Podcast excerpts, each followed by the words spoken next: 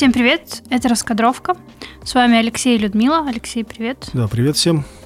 Мы продолжаем двигаться по списку 100 духовно значимых фильмов и дошли до фильма «Безмолвный свет» Карлоса Регадеса, режиссера из Мексики. Этот фильм мы уже обсуждали, и, кстати, это один из любимых, правда, фильмов Алексея? Да, это, я думаю, что если составлять я думаю, он в пятерку моих любимых фильмов, наверное, на данный момент входит.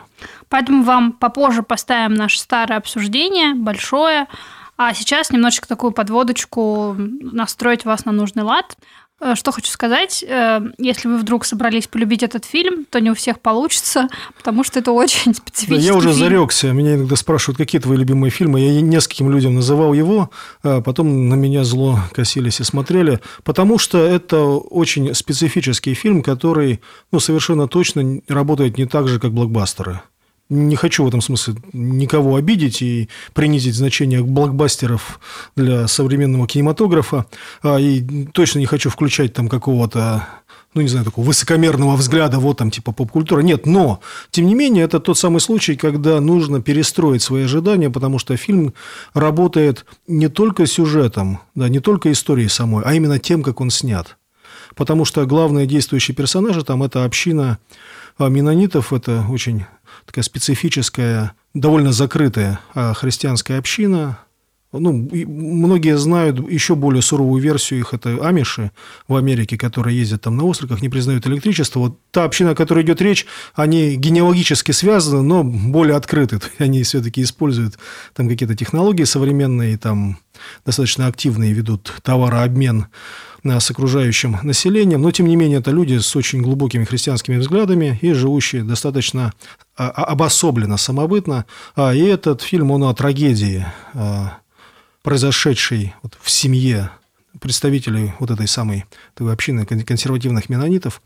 А, и, а, собственно, сам по себе фильм, он очень нетороплив по своему течению, и это позволяет погрузиться в вот этот очень специфический мир, в котором живут эти люди, в котором нету вот этой спешки нашей больших городов, нету спешки э, интернет-постов, этих бесконечных оповещений, которые отовсюду на нас сыплются. Поэтому посмотреть этот фильм – это не только способ погрузиться в историю. Это какой-то ты вот в это время, пока идет этот фильм, три часа, да, по-моему, он длится где-то.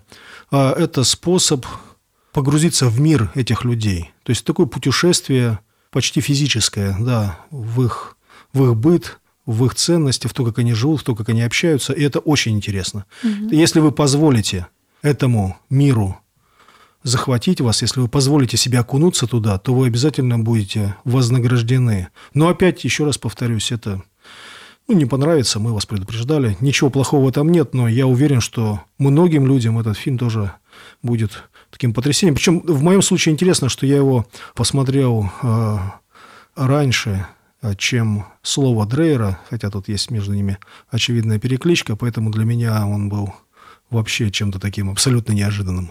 А, Еще, чтобы расположить вас к Регадесу, скажу, что он очень любит русских людей и русского зрителя. Мы были с Алексеем на показе его, одной из его картин. Он специальное обращение к русским зрителям записал. По-моему, даже попытался по-русски поговорить как-то. Почему? Потому что его любовь к кино и к режиссуре, вообще его приход в кино начался с Тарковского. До этого он был юристом, просто вот человек там занимался бумажками, дипломатом был, смотрел кино как развлечение. И вот э, вдруг натолкнулся на фильмы Тарковского и понял, что кино это не развлечение, а искусство. Что-то, что есть в живописи, ну, по воздействию, по степени воздействия, что оно может так воздействовать, и такие инструменты использовать, да, что как, как музыка, да, как живопись. И его это очень сильно захватило, и в интервью он просто сыплет именами русских режиссеров, э, Дига Вертов, Довженко, Тарковский, естественно, он все это знает и русской классикой, он еще читал э, Достоевского, Толстого и все, что причитается, поэтому он очень любит э, российскую культуру, ей интересуется, и Тарковского просто для него это, конечно, тотем в плане режиссуры, он ему э, поклоняется. И вот э, тот темп, в котором он снимает, и все его фильмы, многие говорят, о, это фестивальное кино. Ну, мол, для фестиваля существует какой-то вот особый разряд фильмов, какой-то такой интеллектуальный для тех, кто понимает, не имеющий общего ни с какими развлечениями, все с подвыподвертом. Но Рейгадс говорит, что ни, ни про какие фестивали не думает, он прежде всего при помощи кино как искусства исследует жизнь.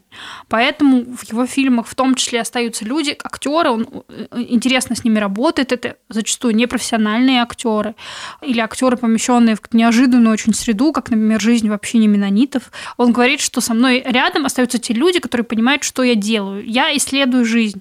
А я скрупулезно приезжаю на место, разговариваю, смотрю, как свет, как все это работает. Он чертит очень четкие раскадровки, все продумывает, обдумывает. И вот он говорит, что со мной обычно остаются люди, которые верят в меня. Они понимают, что я хочу рассказать историю, я хочу поднять жизнь. А я не хочу заработать, уж тем более занять какие-то места на фестивалях. Да, я вот исследую, я исследователь. Ну что тогда? Тогда включаем вам наше предыдущее обсуждение большое этого фильма «Безмолвный свет» Карлоса Рейгадеса. Напишите, что думаете.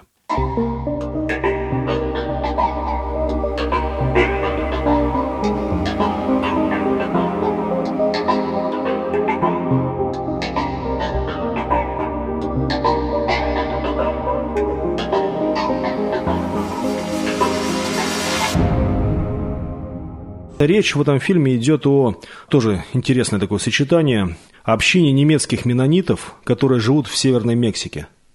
Как они там оказались?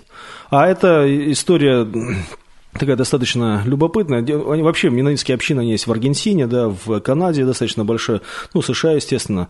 Вот, они сыграли, кстати, интересную историю вот э, в Российской империи. Да почему? Потому что менониты, они такая разновидность протестантизма, да, э, их особенность в том, что они принципиально отказывались от насилия. Они убежденные пацифисты, да, вот с 16 века, а, потому что они, ну вот, восприняли для себя бескомпромиссно евангельские слова о том, что если ударят тебя по одной щеке, подставь другую. И они выбрали для себя такой радикальный пацифистский образ жизни. Ну, радикальность именно, именно в последовательном отказе от, всякой, от, всякого, от всякого насилия. Ну и, соответственно, они не служили в армии, а в каких-то госструктурах, и по этой причине, да, вот интересно, их преследовали, да, то есть преследовали за то, что они отказывались убивать. И собственно говоря, они поэтому из Голландии, ну, по, по Европе их мотало, там, первые их были общины в Швейцарии Германии, потом а, были они в Голландии, из Голландии вот многие из них разъехались по всему свету, и в том числе вот оказались в некоторых латиноамериканских странах. Но они есть разной степени строгости нравов, но самая экзотическая форма – это амиши. Да, мы их тоже знаем по некоторым фильмам. Это вот самая закрытая форма менонитов. Они вообще не пользуются электричеством, там ездят на остриках и так далее. Здесь мы видим, скажем, такую среднюю форму. То есть они живут достаточно обособленно, вот, тоже вот они, ну, почти всегда они занимаются сельским хозяйством. Ну, то есть их обособленность э, выражается вот в таком специфическом, таком очень строгом внешнем виде. Там женщина вот с покрытой головой, там, ну и, и так далее, да, то есть, но это вот такая средняя форма. Но тем не менее, э, что их отличает еще? Ну, э, большие семьи, да, то есть они рождают э, всех детей, поэтому семьи там большие, вот живя своими общинами, вот они, конечно, выглядят очень, очень колоритно. Ну, особенно здесь, ну, Мексика, да, то есть они вот выделяются еще внешне от окружающих. Так, и вот, собственно говоря, в этой самой общине, общине да, мы видим такую любовную драму, если можно так сказать, даже звучит не очень, семейную драму, да, ну, ну, Йохан, да, глава семейства, он влюбляется вот э, тоже женщину по имени Марианна, которая является тоже частью уже этой общины, тоже менонитка. Вот он, он, он образцовый такой муж, отец, у него там много детей, белобрысеньких таких, да, очень интересно, кстати, конечно, смотреть, по, в этом фильме, насколько я понимаю, очень много использовано именно вот непосредственно этих менонитов. То есть не профессиональные актеры там решающую роль играют. Да, я вообще не знаю, есть ли там профессиональные актеры. Ну, это все точно снято внутри общины, но не знаю, может главные роли все-таки актеры играют. Может быть, не знаю, да, то есть, но тем не менее, да, действительно там такие вот эти вот лица очень не, ну, так как они особо не перемешиваются с другими, то в них э, э, ну, как сохранились такие черты, знаешь, неусредненные, да, очень такая, вроде бы европейцы, но выглядят непривычно. Да, потому что, ну, обычно все-таки фильмы там, да, даже какие-то вот, ну, Голливуд, да, он все равно там создает какую-то рекламную индустрию, какой-то такой основной типаж, и даже если там снимают африканцев и азиатов, все равно они как-то вот каким-то образом причесаны под одно, да. А здесь нет, люди, живущие вот, ну, косметикой не пользуются, ну и так далее, да, то есть такие вот непривычные лица, это, конечно, создает определенное ощущение ну, какой-то реалистичности, да, всего, что происходит. Так вот, главный герой Йохан, он влюбляется в эту Мариану, и он мучается между э, желанием быть верным своей семье, да, своей жене, детям, и вот этой страстью, которая на него обрушилась. Ну, сюжет, кажется, ну, ну забить ей вот просто банальней некуда, да, то есть, ну, что здесь? Такой классический такой какой-то вот любовный треугольник, но ты не смотрела весь фильм, да? Ну, я знаю о манере съемки, что очень медленно. А, э, ну, а, очень а, много природы. Медленность – это одно. Да, медленность – это еще одна вещь. Дело в том, что поместив эту драму, вот этот вот очень специфический контекст, мне кажется, режиссер поступил очень, очень правильно. То есть это очень хороший режиссерский ход, потому что это создает какое-то такое ощущение нового взгляда. Да? Ну, потому что ты видишь, э, потому что эта история, рассказанная в обычном антураже, она кажется банальной.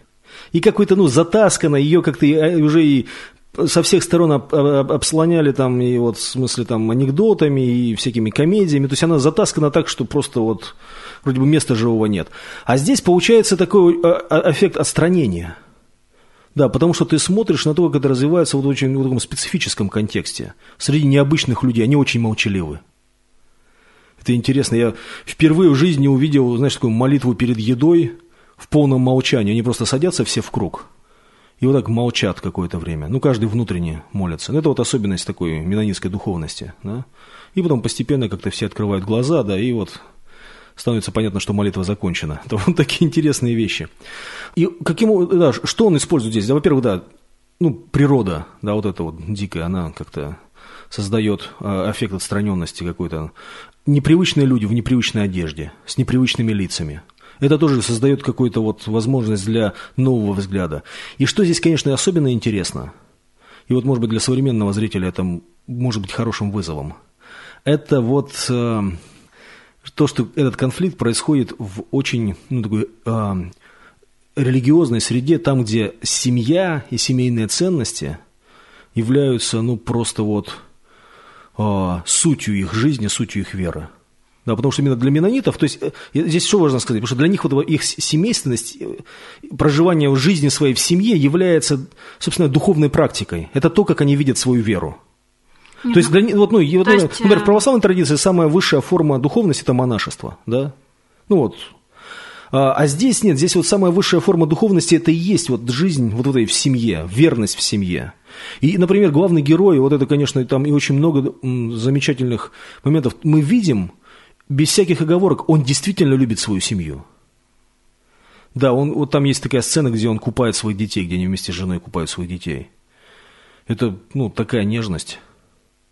Да, то есть для него вот эти все дети, это не смысл, это вот, вот такой выводок, да? Нет, он их, ну, правда, он их любит, он о них заботится. Да, то есть он каждого из них вот, ну, то есть он, он хочет быть с ними. Ну, у него вообще, в принципе, выбора нет такого, как бы оставить семью, такой опции.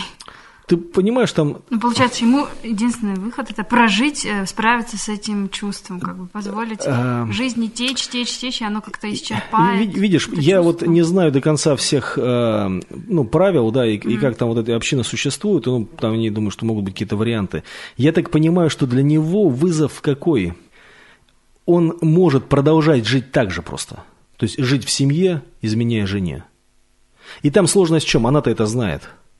Ну, это там, ну, ну, там, там, в принципе, там, в принципе, скрывать долго невозможно. И при этом он как, он признался и сам в этом. Ну, потому что он считает себя виноватым.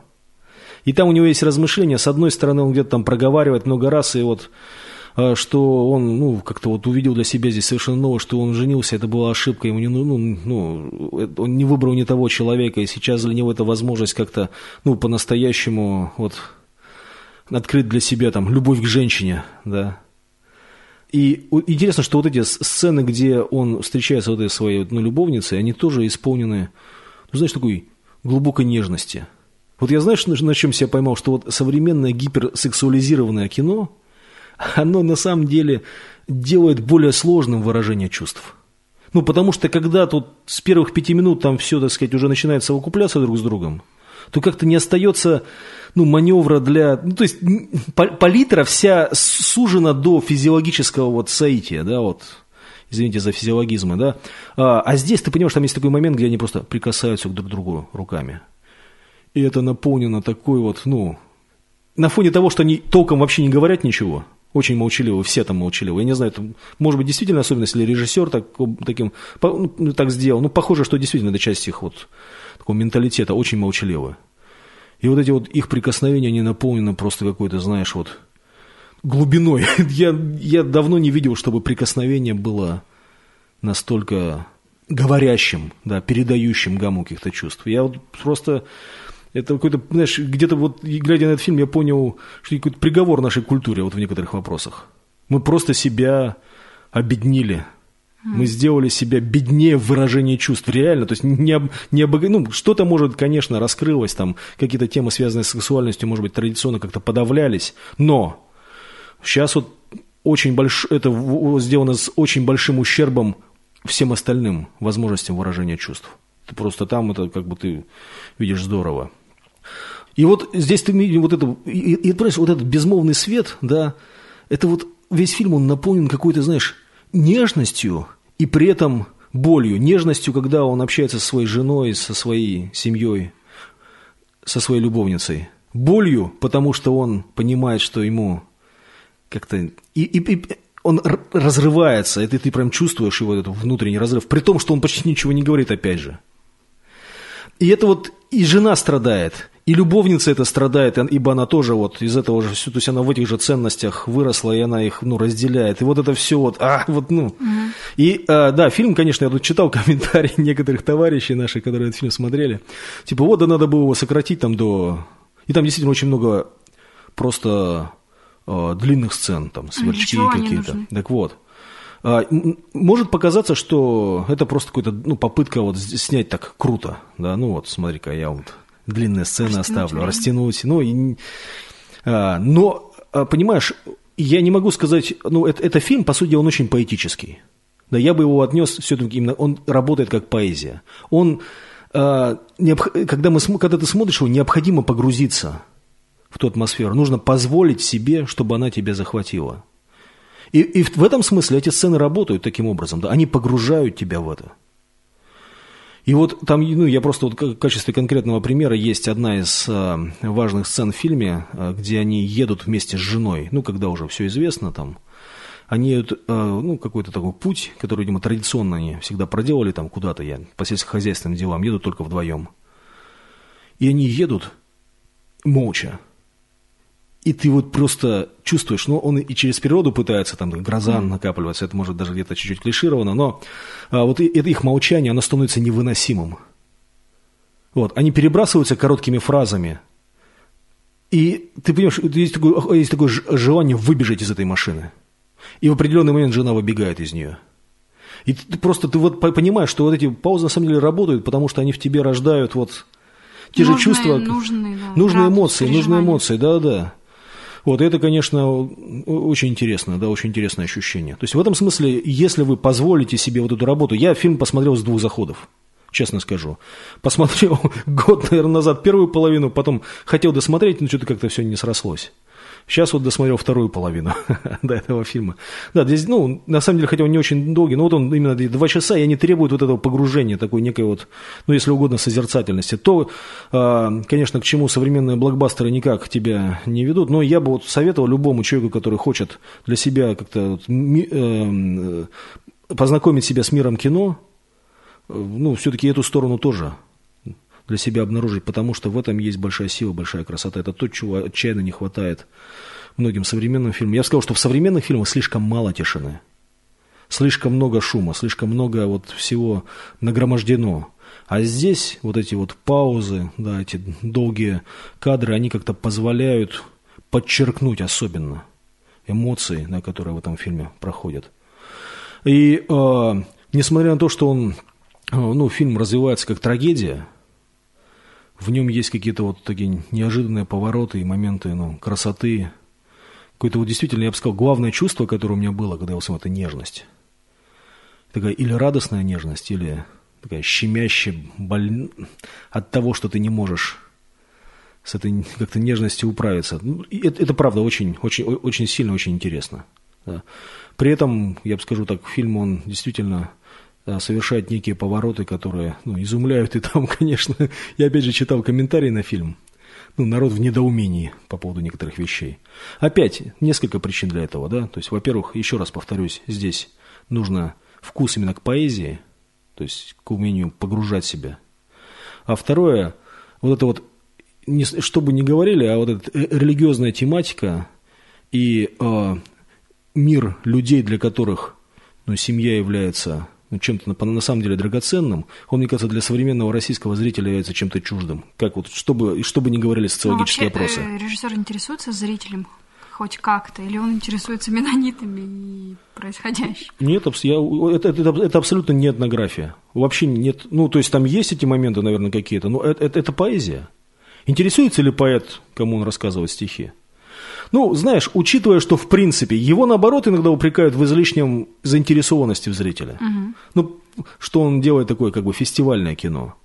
Ну, знаешь, вот я смотрел, вот, по сути, вот только один его фильм, ну так, по, от начала до конца. Он сейчас сделал еще один, да, вот фильм, который там получил в Берлине награды тоже, да, а, там после «Мрака свет».